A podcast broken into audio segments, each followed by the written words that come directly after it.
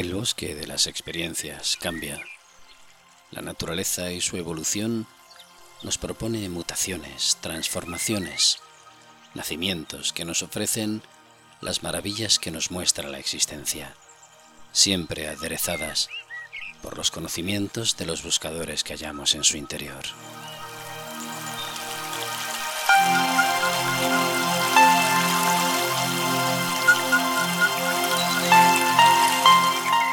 En esta ocasión, nuestros dos nuevos buscadores nos ofrecen caminos que, aunque parecen muy distantes el uno del otro, siempre tienden a nutrir nuestros conocimientos, alimentar nuestra curiosidad y a partir de ahí dependerá ya de nosotros que nos sirva o no.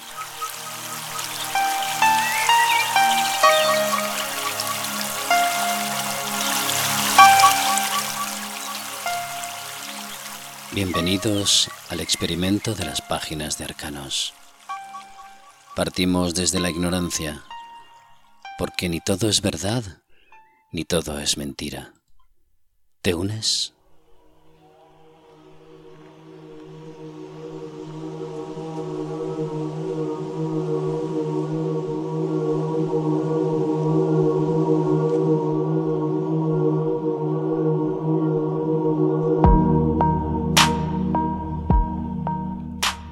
Si algo he aprendido en la vida, es a no perder el tiempo intentando cambiar el modo de ser del prójimo. Carmen Martín Gaite.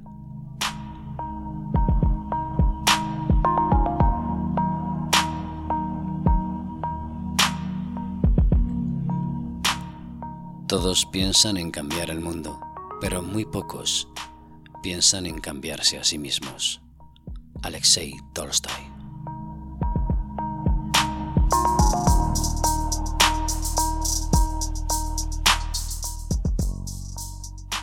Abandonamos el bosque de las experiencias y nos encaminamos hacia las salas de los encuentros.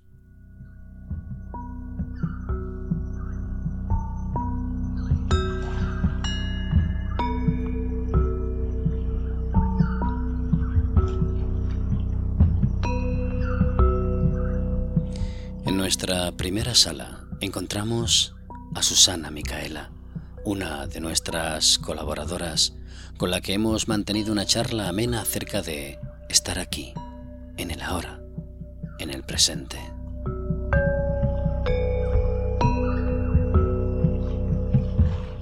En la segunda sala escucharemos las palabras de Diego Solsona, un investigador con el que recorreremos un intenso viaje hacia el mundo artúrico, un tanto particular.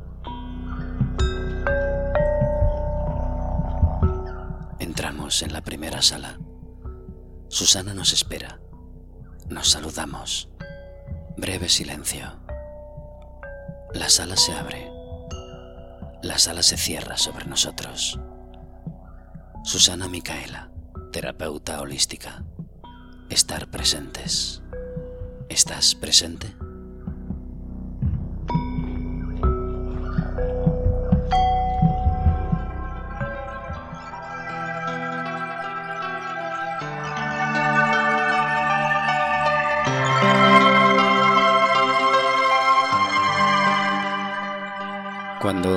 Nos encontramos con Susana, Susana Micaela, que ya la conocéis, ella y su espacio Momentos con Susana, siempre estamos esperando que nos ofrezca nuevos caminos, alternativas, formas de entendernos, porque de eso se trata. Y eh, en muchas ocasiones, después a micrófono cerrado, pues sacamos nuestras conclusiones, hacemos nuestros pequeños debates. Hoy concretamente Momentos con Susana nos ofrece una nueva, una nueva, un nuevo camino, una nueva propuesta, o abrir los ojos, estar conscientes, estar presentes. De eso vamos a hablar hoy. Y para eso contamos con la presencia, como siempre, de Susana. ¿Qué tal, Susana? ¿Cómo estás? Hola, buenas tardes o buenos días. El tema de hoy es, este, nos hacemos la pregunta a nosotros mismos, ¿estoy presente? ¿Qué es estoy presente? A ver, me ha contactado mucha gente preguntándome mi opinión sobre qué, qué, opinaba yo sobre el cambio, ¿no?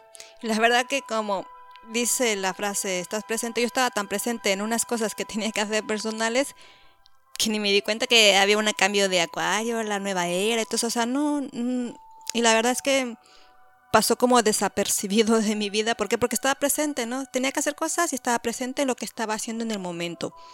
Y pasó como un día más, un momento más.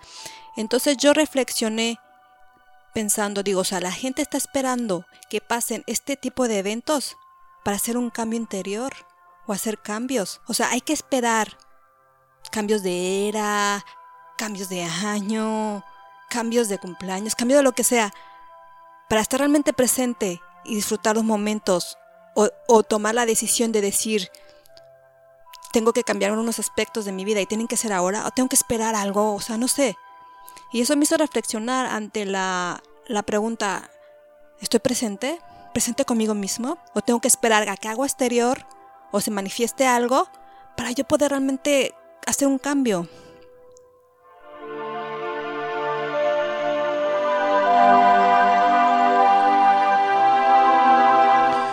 Así es, es como las celebraciones, ¿no? Celebramos las fiestas eh, concretas, las, por ejemplo, las que están establecidas como fiestas que se deben celebrar. Y en muchas ocasiones muchos dicen, bueno, ¿y por qué no celebramos la fiesta de, hoy mismo? Porque estamos aquí.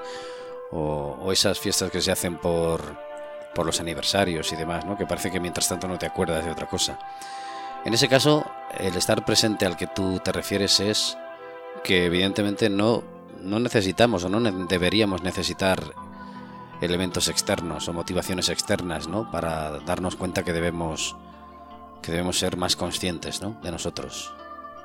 Exactamente. Yo también me hice reflexión porque realmente me llegó así como que por todos lados que sabes que esto, que el otro, la nueva era, que si la conciencia, que si el 3D, yo me quedé así un poco que, ¿cómo, cómo, cómo? O sea, no, o sea, estaba un poco perdida en el tema, ¿no? O sea, pero realmente me di cuenta, o sea, sí, sí me dio risa, digo, o sea, cuando realmente estás presente en lo que estás haciendo, en las cosas, pues siempre el mejor momento es ahora, para cualquier cosa. No que esperar que se alineen los planetas o se alineen las estrellas.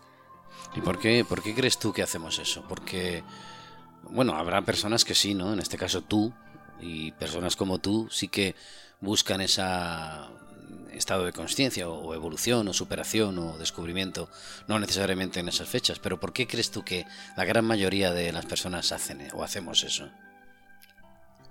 Mm, pues yo creo que es por el...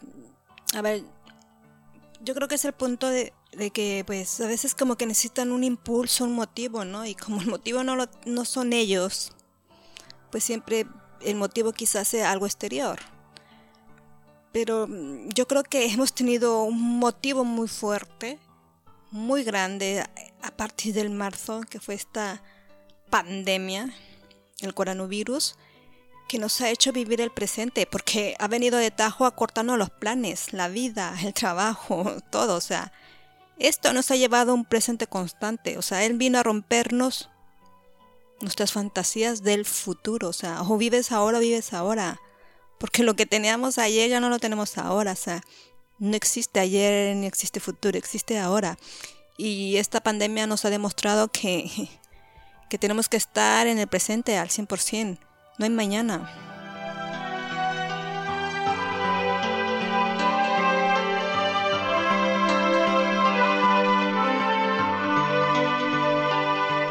Se habla tanto también, Susana, de eso de estar presentes, ¿no? Eh, filosofías, eh, caminos espirituales, tendencias, eh, la necesidad de estar presente o la obligación de estar presente, ¿qué es? La obligación de estar presente, yo creo que no es una obligación, es este realmente sentirte pleno con lo que estás haciendo en este momento. Si estás comiendo, estás comiendo con conciencia, ¿no? Si estás escribiendo, estás escribiendo. Si estoy hablando contigo, estoy hablando contigo y no me estoy hablando contigo sentada y estoy con el móvil claro, incluso se puede asociar al hecho de escucharse, ¿verdad? Y verse. Es decir, que muchas personas están eh, en, reuniones, o están, pero no están presentes. Exactamente. Estamos tú y yo hablando, sí, sí, pero con el móvil, ¿no? O sea, no estamos presentes. A eso se refiere en el momento. O sea, también la tecnología de alguna manera ha hecho esos espacios también, ¿no? Porque antes de la pandemia ya hacíamos eso. Y me incluye porque también alguna vez lo he hecho. Entonces ahora con la pandemia pues las tecnologías se han este, masificado. Y también por el no poderte relacionar, ¿verdad? Porque tienes que tener unos parámetros de distancias y de convivencia y todo eso. Pero realmente el punto principal es estoy presente contigo mismo, o sea, volvemos a eso, no esperemos ninguna nueva era, ningún cambio, ningún, ningún solsticio, o sea, vivamos ahora. Desgraciadamente esta pandemia se ha llevado muchas vidas, pero muchas este año.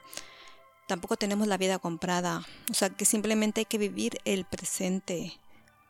Y la pregunta también sería, ¿dónde quisiera yo vivir ahora, no? O sea, yo me estoy planteando irme a vivir al campo realmente porque la, la ciudad se está volviendo cada vez más imposible para vivir.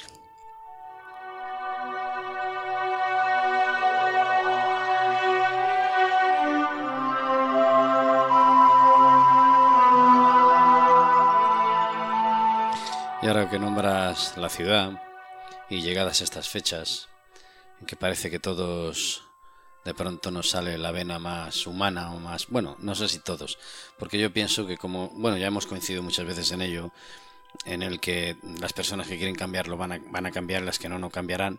Entonces habrá personas que en estas fechas van a seguir siendo igual o peor, o incluso van a ir potenciando más todavía esos eh, instintos o esa necesidad de posesión, sobre todo porque llega la Navidad y parece ser que si no consumes o no compras o no tienes X cosas, parece que no eres feliz, ¿no? Y no comes determinadas cosas, no eres feliz. Entonces, esa tampoco es una forma de estar presentes, ¿no? Eso es una forma de llenar un vacío, un, vacío existencial, ¿no? O sea, es verdad que estas Navidades y Año Nuevo va a ser diferente por las circunstancias, pero deberíamos ya de enfocarnos realmente en, en valorar nuestra, nuestra propia existencia. Si es verdad que a pesar de todo mucha gente sigue consumiendo, ¿cómo se dice? Demasiado, ¿no?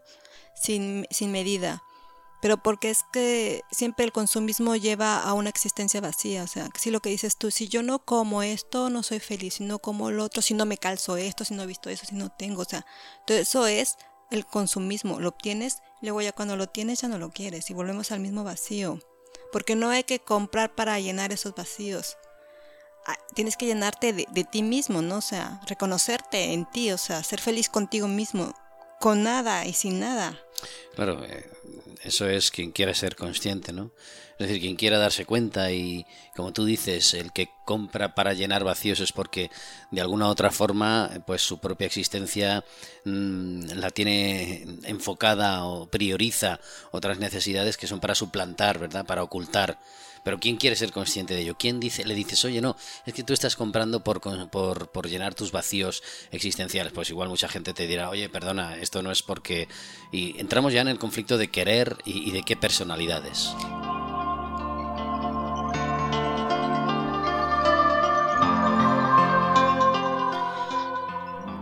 También me recuerda que alguna vez en un punto hemos hablado, por ejemplo, las verdades, ¿no?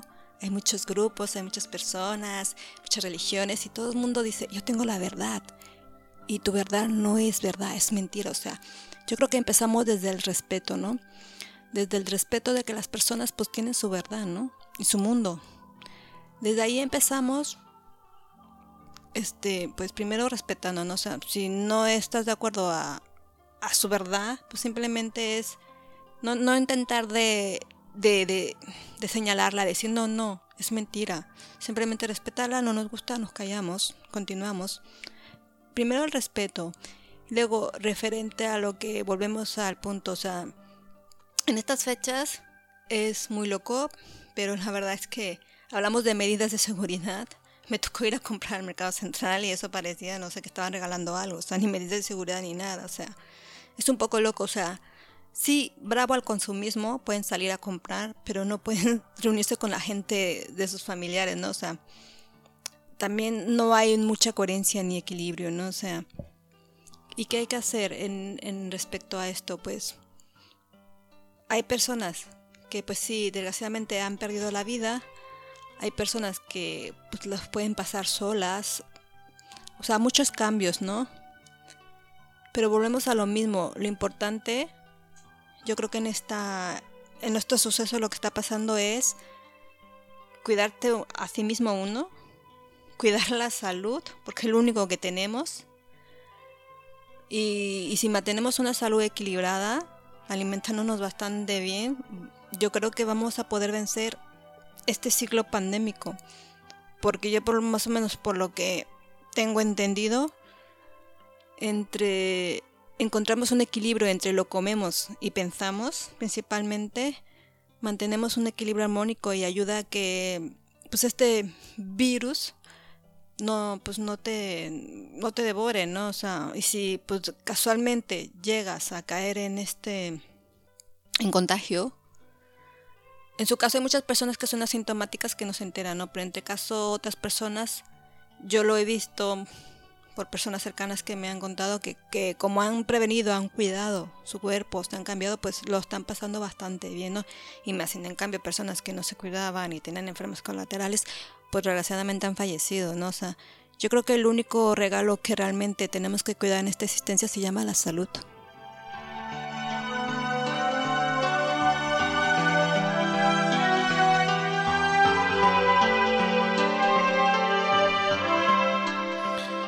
Y luego, Susana, también está la visión un poco de, pues, de lo que encontramos, hemos comentado también antes, por Internet, ¿no? La libertad y la posibilidad que tenemos para acceder a todo tipo de información o desinformación, o ganas de tener eh, seguidores, o ganas de compartir no sé qué. Igual también forma parte del ego.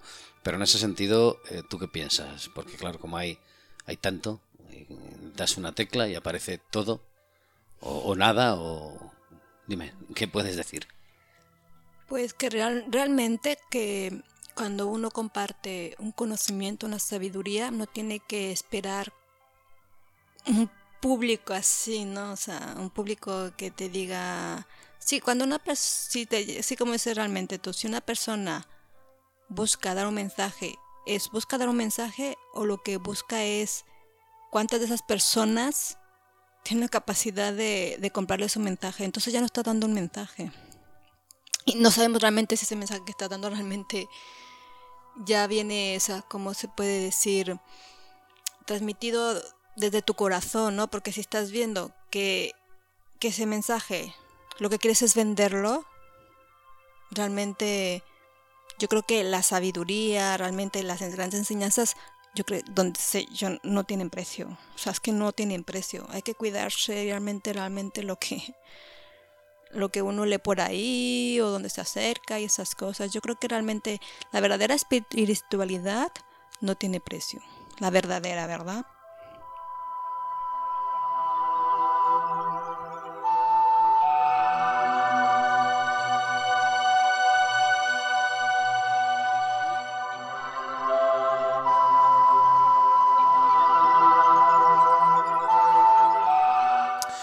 Precisamente la espiritualidad no tiene precio. Has dado un tema, has dado en el clavo, ¿no?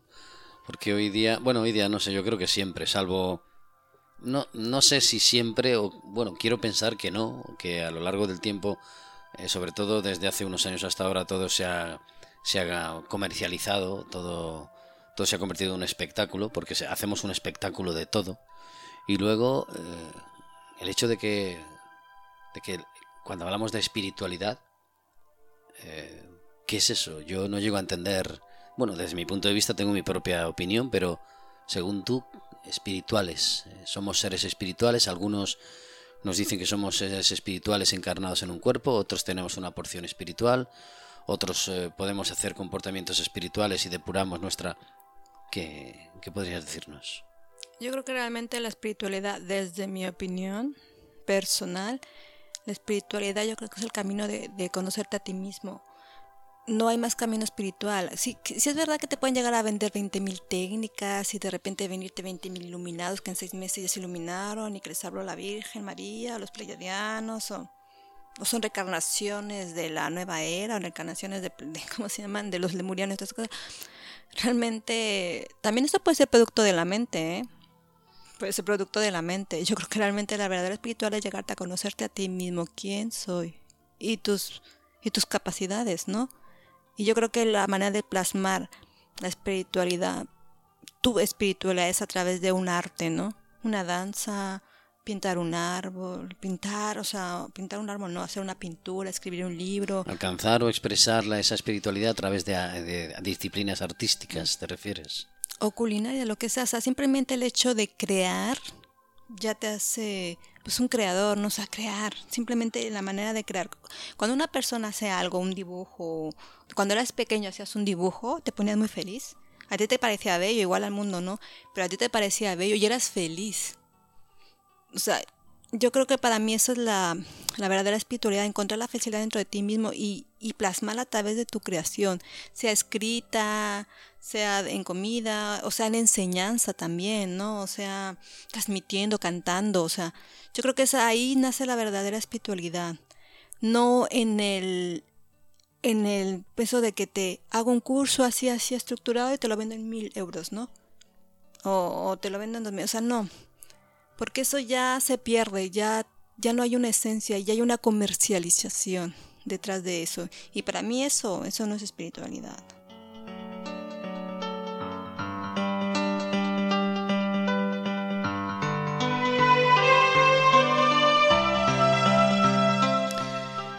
Luego sí ocurre que hay grandes legiones de seguidores de ese tipo de propuestas. Hemos hablado en muchísimas ocasiones lo que pasa con determinadas personas que mm, buscan seguidores acólitos en lugar de transmitir o de compartir esa, esos conocimientos, esa supuesta información, ¿no? Es decir, yo cuanto más, porque claro, aquí se, aquí, aquí se confunde o se utiliza, yo creo, no sé, a ver qué piensas tú, el hecho de que, de que mm, existan más seguidores que sigan mis propuestas, mis teorías y demás, a mí me va a beneficiar en cuanto a qué, porque si lo haces por internet ya sabes al final qué finalidad hay, ¿no?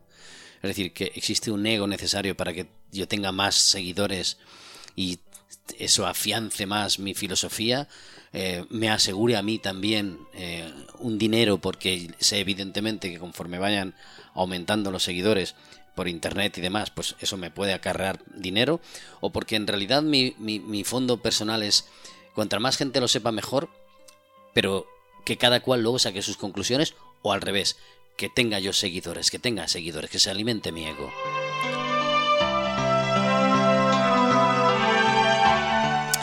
Eso me trae un recuerdo justamente de lo que estás hablando cuando yo este creo que era una charla, una conferencia, no me acuerdo, era algo de cábala, ¿no? Y el que el ponente pues decía que muchas personas veían sus seguidores dependiendo lo que les faltaba terminar de pagar, la casa, el coche, la piscina, sus gastos, decían, decía, hay que tener cuidado al hacer porque depende de su necesidad, lo que tenga que cubrir, me son las terapias que te va a seguir dando ahí, o sea que mucho ojo. Claro, también queremos pensar que personas en este caso como tú, pues intentan no beber de esas aguas, sino al revés, precisamente para aclarar, ¿no? Aclarar un poco que cada cual sí que es cierto que tiene que buscar su propio camino, supongo, igual hasta no hay ningún camino, no lo sé, no lo sé, pero que sí que al menos, ya que en este caso eh, cuando uno se hace una persona pública y sale por las redes e intenta exponer una serie de enseñanzas y demás, está muy bien, yo creo que también que deje claro quién es esa persona. Es decir, eh, y que si yo profeso esto no lo hago con esta intención. Luego ya, no sé, ya podemos hablar si quieres en otro momento de, del lado más oscuro de cada uno, a ver hasta qué punto lo depura o no. estamos hablando con, con, Susana, Susana de Momentos con Susana, aquí en su, su espacio. Ya sabéis que ella forma parte de nuestro viaje, es eh, colaboradora con nosotros en, en nuestro programa y que siempre nos ofrece estas propuestas y que, y que intenta aclararnos, intenta dejarnos también claro que ella pues busca su camino de, una, de la forma más eh, simple y honrada posible y que en muchas ocasiones pues también se tiene que encontrar con todo tipo de personas. Eso no significa en ningún momento, de hecho no ha salido nunca de su, de su boca ninguna expresión malsonante acerca de nadie. No obstante sí que es cierto que pues tiene su propio criterio, que es lógico. Estamos presentes, estamos llegando casi al final, nos falta poco para finalizar este tu entrevista. Déjanos como siempre la reflexión de hoy, estar presentes. Eh, hemos hecho un poco un pequeño viaje acerca de la situación actual y demás, pero estar presente para Susana.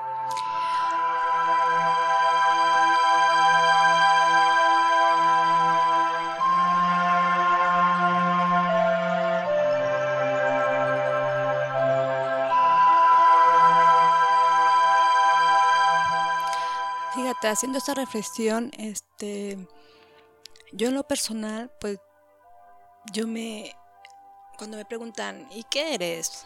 ¿No? Pues, ¿qué soy? Soy una persona que tiene una vida normal y que como herramientas, que como herramientas, utiliza la herramienta del yoga, la herramienta de la meditación, la, la herramienta de la alimentación vegana, y la herramienta de la vida minimalista. O sea, pero las cojo como herramientas y las amoldo a mi vida, ¿no? Las utilizo como herramientas. No es que yo me considere una yogini, una vegana que quiera cambiar el mundo. O sea, no. Son herramientas que yo utilizo en mi vida diaria como persona.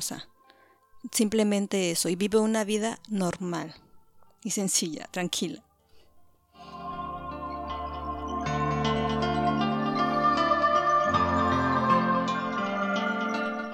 En ese caso, eh, Susana, nosotros debemos buscar nuestras propias herramientas.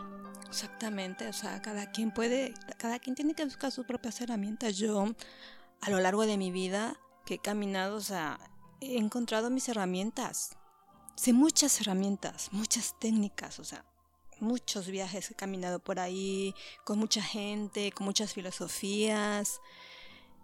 Y, y he cogido herramientas, he cogido sabiduría de esas herramientas, esos caminos o lo que sea, y las he incorporado a mi vida, pero las he moldado a mí, o sea, conforme a mí me, me sirvan, ¿no? O sea, sí, claro, cada quien tiene que buscar sus, herramientas o lo que le haga, lo que le haga feliz, ¿no? Yo soy feliz haciendo pues mi meditación personal. Yo no soy una persona que medita, ni sé que una yogini que está ahí meditando tres horas diarias. No, yo medito 20 minutos al día o media hora, o sea, a veces más, a veces menos. Soy una persona que llevo un año con, el, con la alimentación vegana, he sido vegetariana, he comido carne, he pasado por mis procesos y al final he decidido que a mí me sienta bien el veganismo, ¿no? O sea, claro, tú tienes que vivirlo, ¿no? O sea, no, no que te lo impongan, tienes que vivirlo, vivirlo y decir, pues yo puedo meditar a tal, tal hora. Yo es porque me concentro, ¿no?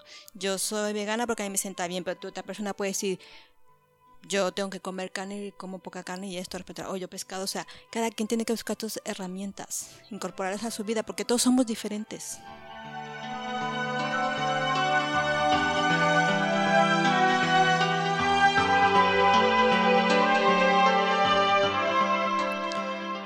Pues nos quedamos como siempre con las palabras de Susana. Cada uno de nosotros tenemos que buscar nuestras herramientas.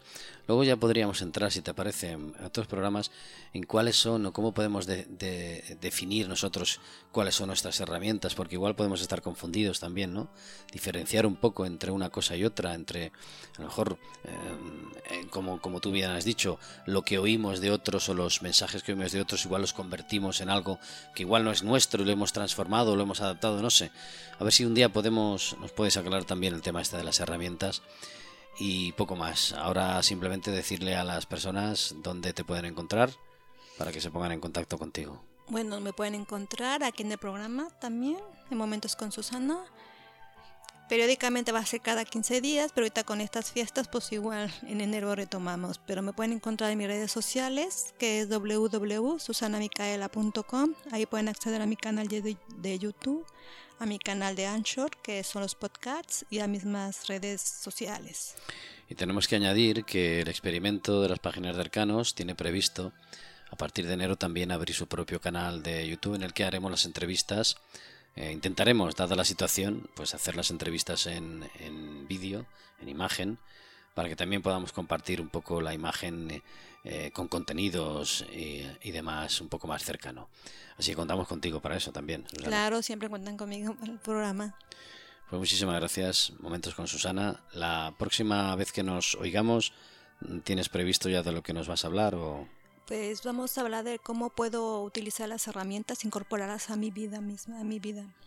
Perfecto, pues ya sabéis. Momentos con Susana aquí en el experimento de las páginas de arcanos y también, como ella bien ha dicho, en sus, en sus redes sociales. Hasta siempre. Gracias, Susana.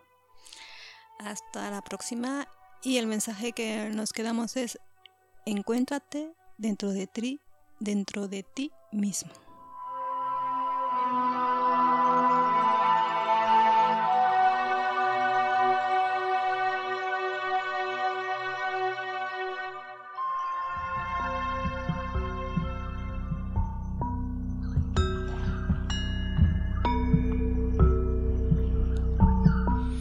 Despedimos a Susana. Como siempre, nos deja ese aroma a esperanza con el que impregna sus búsquedas. ¿Estamos presentes? Gracias, Susana. Volveremos a encontrarnos.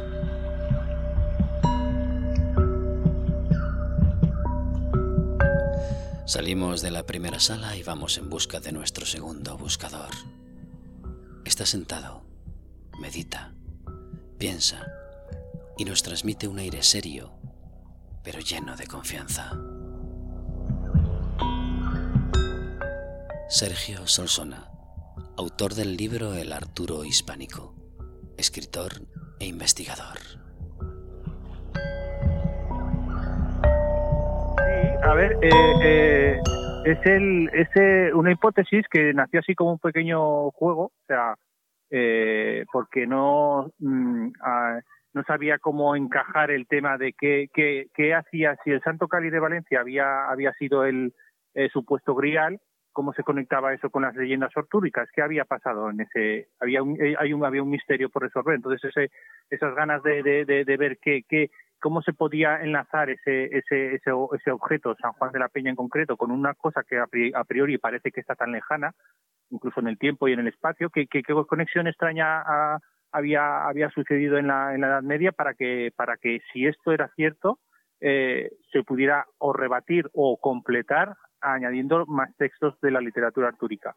¿Es posible que, que a lo largo de la historia eh, los trovadores, los pintores, eh, aquellas personas que han teóricamente transmitido hechos del pasado no sea simplemente una interpretación suya y por lo tanto eh, en, muchas de las pinturas, incluso esculturas, como veo que también has, investigado, solamente esté esa interpretación o incluso un poco de su aportación fantástica como autor y demás y no deje todo en, eh, en fin, te toque investigar evidentemente por otra parte, claro.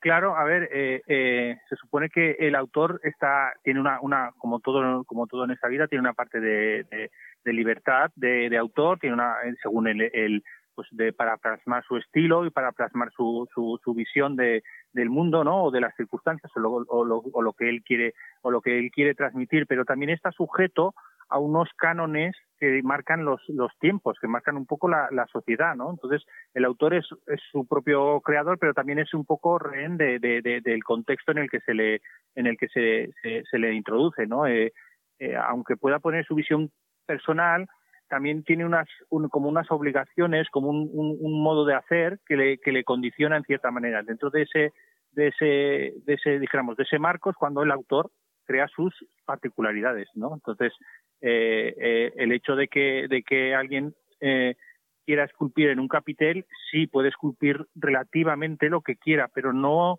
no todo fruto de su imaginación, o sea, está, está dentro de un programa iconográfico de, de un de un entorno que le, que le dijéramos que le marca lo que lo que se puede lo que no se puede. No es no es no es libertad absoluta. Ni siquiera hoy en día el autor muchas veces es es libre de, de completamente de, de, de, su obra. Siempre está siempre tiene un contexto un modo en el que en el que ajustarse. Pues eso ocurre igual en la, en la Edad Media. Claro y además del contexto como nos relatas también eh, influyen los intereses históricos, ¿no? Es decir, cómo se ha contado esa historia, ¿no? En este caso, con el mito artúrico también ocurre igual.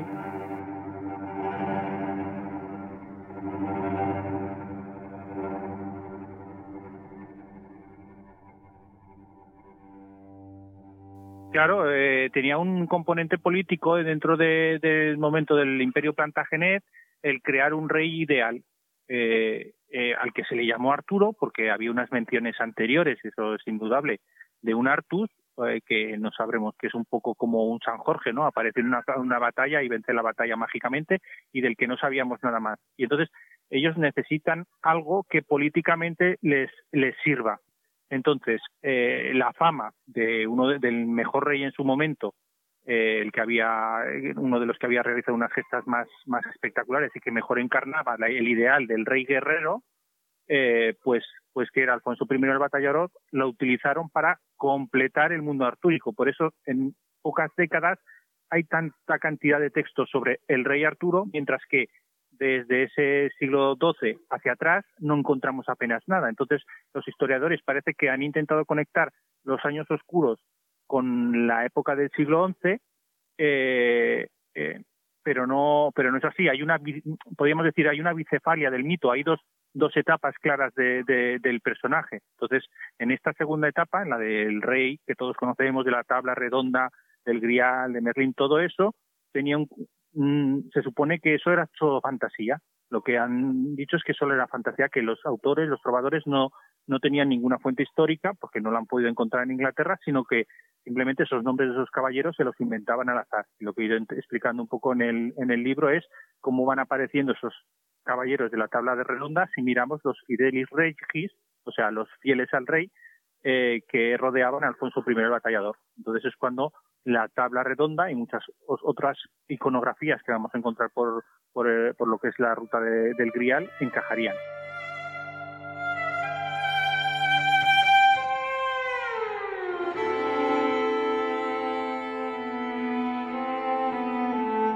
obviamente hay un matiz, un matiz religioso en la, en la obra, pero también en la, literatura caballeresca un poco mm, pone en énfasis el, el poder espiritual del, del, caballero, o sea, es un poco en con, no en contra, pero un poco hay una, una, una élite laica, podríamos decir así, aunque está, aunque hay personas que, que luego que luego que luego tendrían familiares que serían religiosos, pero hay una élite laica que quiere eh, imponer sus como sus sus poderes espirituales, ¿no? Está en el ámbito de las cruzadas, entonces ellos tienen algo que decir a, a, a, de, de, manera religiosa. Entonces, por eso en las eh, no es que se no es que se difumine completamente el hecho religioso, pero sí que se engranda la figura del caballero en, un poco en contrapeso de la figura del mártir o de, o de, o de los obispos o de las personas religiosas. Entonces allí es la exaltación del, del, del, del caballero, del ideal de caballero.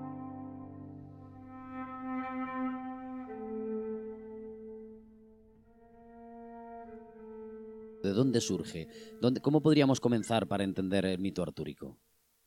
Bueno, pues eh, por ejemplo, en, el, en el, uno de los, de los textos claves con los que hemos trabajado son los textos, textos de Cretien de Troyes. Cretien de Troyes, Cretien de Troyes, yo al final aprenderé a pronunciarlo en francés, es un autor que nos incorpora, es el primero en nombrarnos el Grial, es el primero en, que en hablar de Lancelot, es el primero en, hablar de Camelot. Camelot no, no había aparecido en, ningún texto anteriormente a estos, a estos versos de este, de este trovador, ¿no? Pues este señor eh, eh, sigue un poco la estela de, de, de, de los de los textos que había anteriores, los primeros textos que nos hablaban del rey de la tabla redonda, parece que estén hablando de lo mismo, eh, y, porque luego estaban conectados entre sí, y, pero no sé, pero se cree que todo aquello es, es una novela, o sea, como la entendemos ahora el, el, el, tema novela, o sea, que no había un sustrato histórico real. Y lo que yo propongo es que sí, había un rey que viajaba con una tabla, que tenía una devoción especial a un objeto, que era el, el Santo Cáliz de Valencia, que en la literatura se convierte en el Grial, y que estaba rodeado por los mejores caballeros venidos de toda Europa, eh, que, que, serían los que se reflejaban en, las, en esos textos y que las personas que conocieran este código eh, podían descifrar, identificar a las personas que, estaban, que se estaban contando. Entonces, eh, tanto Arturo como los caballeros han existido de verdad.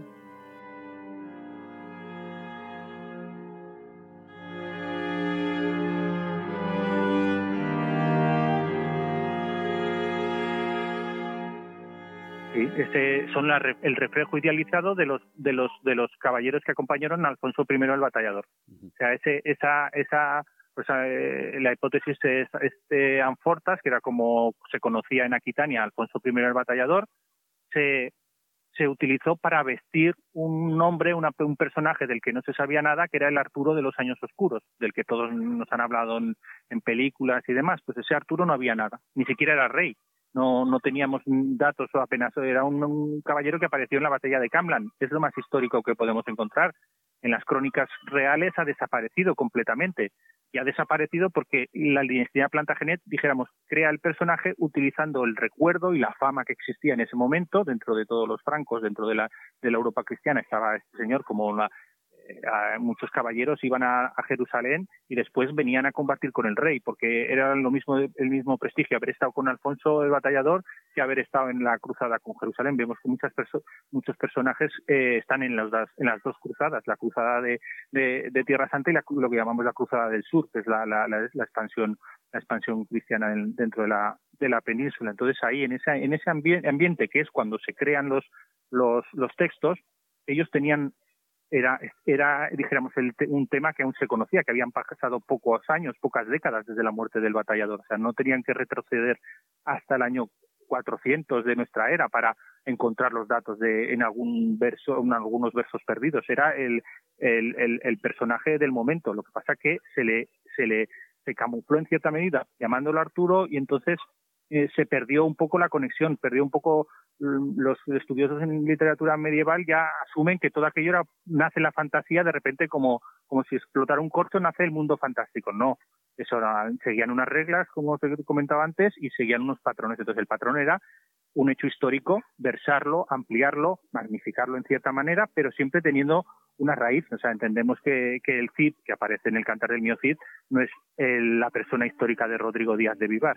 Eso lo, asumimos, ¿no? Pues esto ocurre lo mismo. Lo que pasa que en este, en este caso, pues se le, se le otorga este seudónimo y a los caballeros se les llaman con seudónimos, pero que seudónimos que son identificables.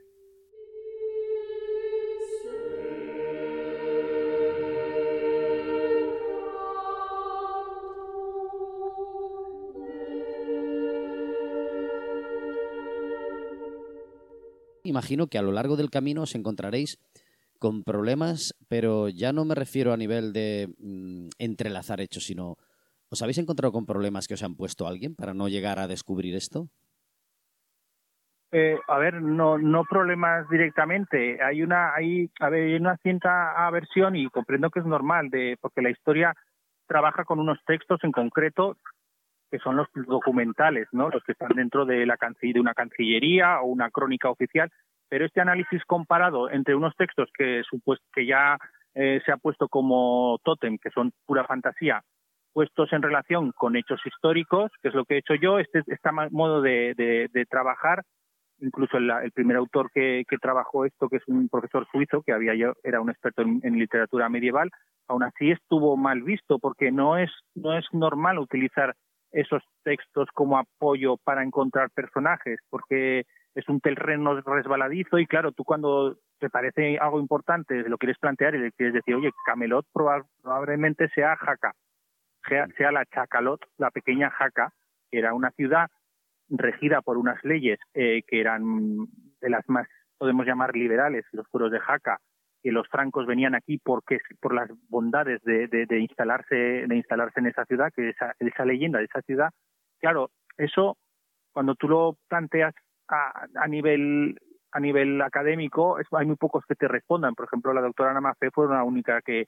que, que, dijo, oye, te voy a escuchar con calma para ver sí, sí, y le dije, sí, sí, es que esto tiene toda, toda la relación, un, análisis comparado entre los textos y los hechos históricos que nos han llegado a través de las crónicas, nos permiten hacer tantos puntos de conexión que ya no pueden ser fruto de la casualidad. Matemáticamente ya no es que se, se parezca o no se parezca en el nombre, es que los hechos coinciden, eh, los objetos obviamente coinciden y todo, y, y, y luego cuando tú vas a ver ese, vas a hacer ese camino buscando eh, simbología que haya quedado artúrica, pues es que te las encuentras. Entonces, eh, ya claro, es, es, ya, lo pasa es, es una barrera mental más de, porque claro, traer a, a, un, a un personaje mundialmente conocido y decir que Soria es fundamental para entender a ese personaje, bueno, es disparar, es disparar flechas contra un transatlántico, ¿no? Entendemos que no, que no va, no va, no va a ser una cosa fácil.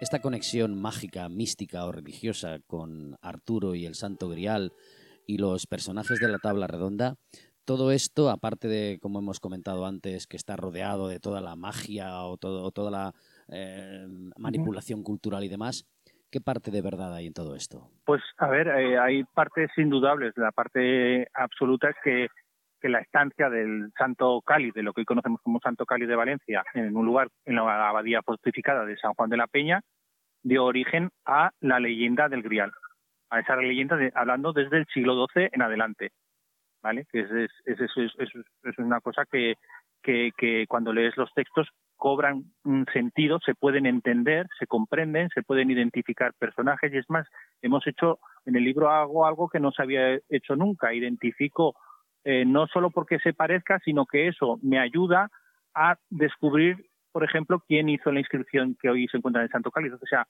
eh, la teoría es encontrar algo que se parezca, pero la comprobación empírica, es decir, se puede hacer a la inversa, se puede desde aquí, desde los textos puramente fantásticos, mm, encontrar algo que nos ayude a entender algo, algo del pasado y de, y de hecho lo hicimos. Identificamos a Pedro Alfonso, a Mosé Sefardí, un, un, rabino, bueno, un, erudito de, Huesca que se convirtió al, cristianismo a través de los textos del Persifal. O sea, hicimos el camino inverso, no porque y, y a partir de eso eh, propusimos que ese es el autor de la inscripción que hoy se podemos ver en, en, en la base del Santo Cáliz. El, el, autor no sé si material, pero sí el que el del concepto, el, de, el que el que hizo ese juego de, de palabra, palabras que luego eso explicaremos brevemente. O sea, em, no hemos solo hemos hecho un camino a la inversa, sino que lo hemos corroborado. Hemos hecho el experimento y nos ha funcionado. Y tú como, aparte de, investigador y de interesado en este tema, tú como persona, como ser humano, llegas a, este descubrimiento, llegas a esta investigación, ¿qué te hace pensar? ¿Qué sientes? Pues hombre, lo primero es, al principio es como un juego y es, es la parte más divertida, ¿no? Ay, pues qué divertido, no sé qué, ostras, yo qué sé, haber un descubrimiento, estar en una biblioteca y pum, darte cuenta de, de algo y decir, madre mía, es verdad, si es este señor, ¿no? Y cuando identificas a los personajes, son como bombas así que de diversión, claro, pero luego ya te, afrontas y dices, bueno, sí, ¿ahora qué hago? ¿Lo mantengo en secreto y hago el bestseller de, de mi vida?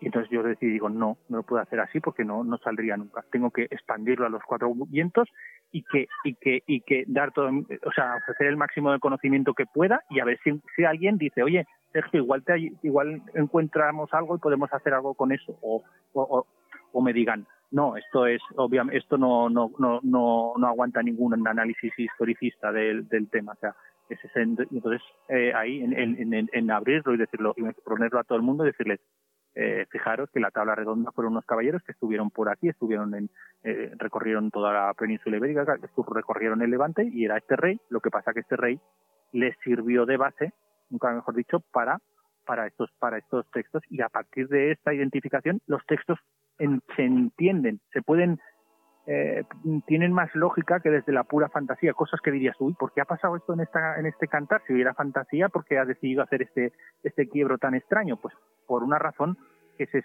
entiende desde desde esta desde esta óptica, o sea, en Inglaterra es una es como si un deporte nacional le tienen encontrando a Arturos. Allí tienen a seis o siete candidatos.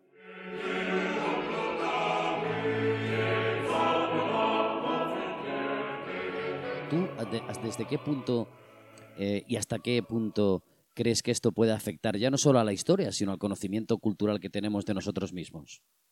Claro, yo, a ver, yo lo que planteaba era, eh, y por eso no, no, no mantuve nada en secreto, sino que, pasé, luego lo pasé en el blog, lo, lo pasé eh, por Facebook, así como lo iba descubriendo, lo iba contando, porque claro, la, imagínate a cualquier promotor turístico del mundo eh, que le dijeras que vas a hacerle un, un tour en el que va a visitar Camelot, va a ver a los caballeros de la tabla redonda, va a ver sus tumbas, va a ver los lugares donde rezaron, los lugares donde lucharon y van a acabar viendo el grial. Eh, si eso se lo comentas a cualquier promotor del mundo, te diría, ¿cómo? Sí, les vamos a ver a, ver Camelot y lo van a ver. O sea, no, vas, no van a encontrar algo vacuo, un muro en, en tinta gel, no los van a ver allí reflejados, van a ver la iconografía que se artúrica que se, claro, eh, eso, claro que avanzaría, claro que cambiaría la vida de muchas personas de pueblecitos de, de, de, esta ruta. O sea, eso es un nivel práctico. Y no solamente para el turista, sino por el amor propio de las personas, dirían, oye tú, que sepas que mi pueblo es donde estuvo el rey Arturo. O sea, que eso también, el amor propio, el poder decir eh, que sí, eh, los ingleses tienen una tradición muy bonita, pero no han encontrado nada. Es aquí en Soria, donde estuvieron los caballeros de la tabla, o que es aquí en Teruel, donde podemos ver un caballero en la grupa con un, con un grial. Este es el valor del, del asunto, eh, el valor económico, si queremos decirlo así, pero también el, valor humano de, levantar, levantar la autoestima.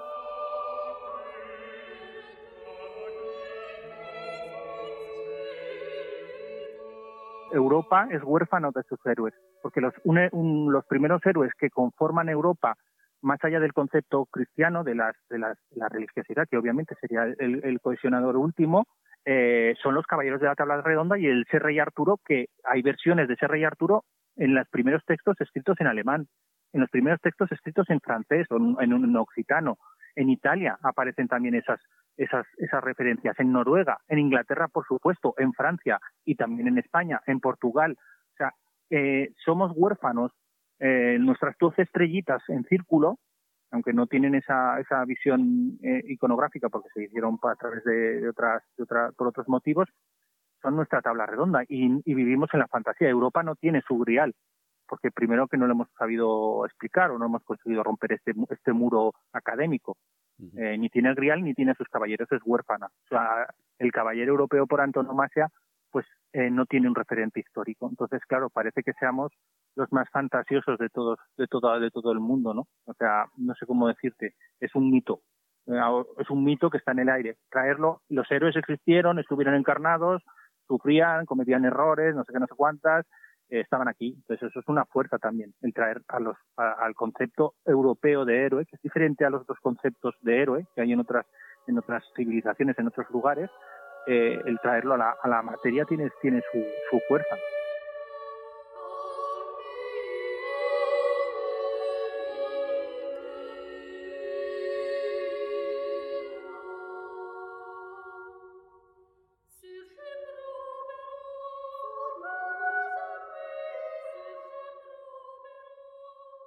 Al hablar de, de, Alfonso I el Batallador, pues, pues a lo mejor para muchos está eso perdido en, la, en los libros de historia, porque yo también no tenía perdido en los libros de historia. Eh, eh, quién era este señor y por qué y por qué sirvió para, para crear este este mundo. Pues bueno, este, este es uno de los primeros reyes de Pamplona y Aragón en ese momento en el que estaba en el que estaba el mundo. El, la primera persona que, que se identifica como rey de intenta llamarse rey de todos los de todos los cristianos de Europa.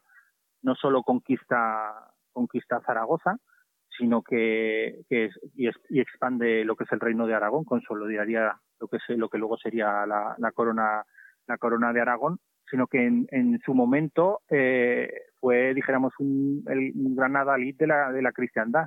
si, en, si, en, si en Jerusalén estaba estaba el, el, el, rey leproso, ¿no? Pues aquí estaba durante este periodo de tiempo estaba este señor que tenía unos modos de hacer muy particulares, una devoción especial por las órdenes de, de caballería, ¿no? Pues este señor mm, mm, que tenemos un poquito, pues eso, en los libros de historias, pues en su momento era el más importante de, de, la Europa medieval, al que querían parecerse todos los reyes de Europa y el que cantaban gestas. Eh, lo que pasa que aquí ocurrió algo extraño, parece que su legado fue muy polémico, su figura ya fue polémica en vida y aquí, justo aquí en España, parece que se hace una damnatio memoriae, se, daña un poco su memoria, era, una memoria eh, revolucionaria en aquel momento, entonces aquí se tapa y sin embargo, pues eso, la, la, dinastía Plantagenet, que estaba haciendo un imperio que no solo englobaba las Islas Británicas, sino que casi conectaba con, con, lo que hoy sería el, el, país vasco francés, con la Aquitania, era un imperio eh, en potencia, ¿no? Que luego seguiría con, Ricardo Corazón de León, que ese sí que lo conocéis todo, lo conocéis porque claro, ese sí tiene un aparato propagandístico uh, de, calidad, eh, pues entonces lo, lo cogieron y lo, y lo, y, lo, llevaron. Este era el rey que viajaba con una tabla y reunía en su alrededor los mejores caballeros de Europa.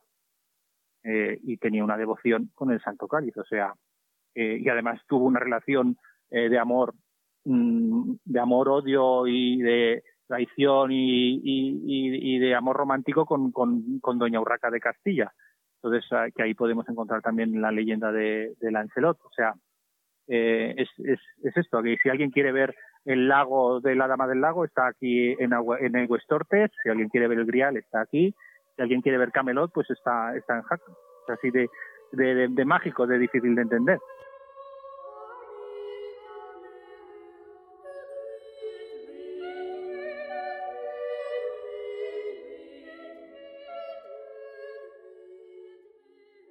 Que vayan mirando un poquito si les gusta el tema y que esto es un comienzo, o sea, esto es un comienzo que va y que queda muchos muchos caminos por, por descubrir y habrá muchas cosas que, que falten por, por hacer o, visiones diferentes, o sea, esta, esto lo tenemos que hacer crecer entre nosotros, o sea, si a alguien le gusta eh, andar y, visitar el románico y, a lo mejor con esta excusa de eh, tan quijotesca, ¿no?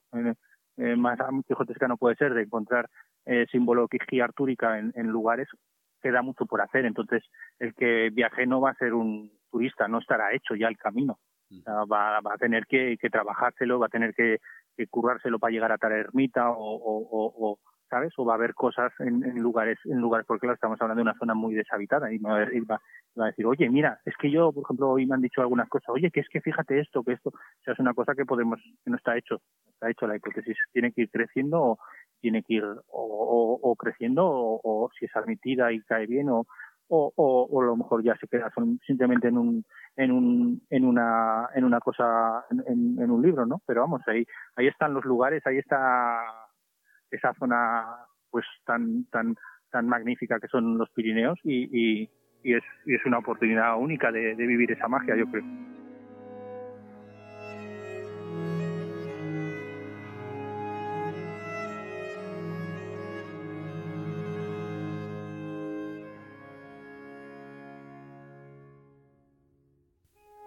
pues bueno, supongo que me pueden encontrar en todas las redes sociales sin problema por Sergio Solzona y luego está Maestrazgo Templario, que es el blog que llevo haciendo en el que voy, eh, voy volcando estas investigaciones y, bueno, el libro se pide allí a través de, es una autopublicación, entonces eh, el, modo más sencillo es, es, es, pidiéndolo a través del blog o de, o de las redes sociales directamente a mí.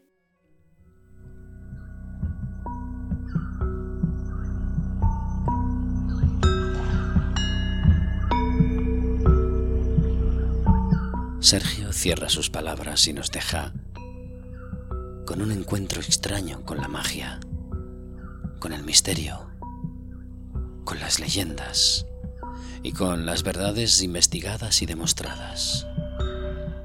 El Arturo hispánico. Diego Solsona. Gracias. Volveremos a encontrarnos.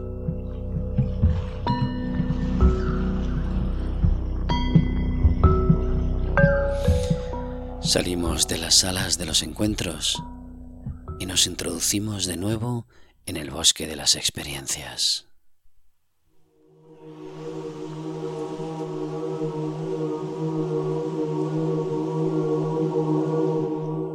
Estar presentes, tomar conciencia, el mito artúrico.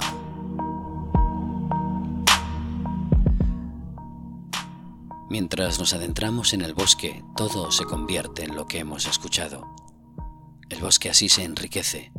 Nosotros también nos alimentamos. El ciclo continúa. La búsqueda nunca termina.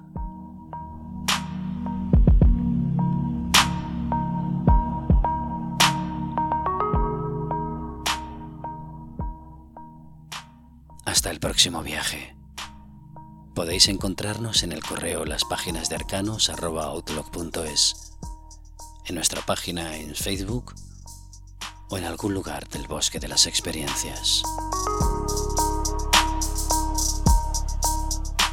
El experimento de las páginas de arcanos. Partimos desde la ignorancia, porque ni todo es verdad, ni todo es mentira. ¿Te unes?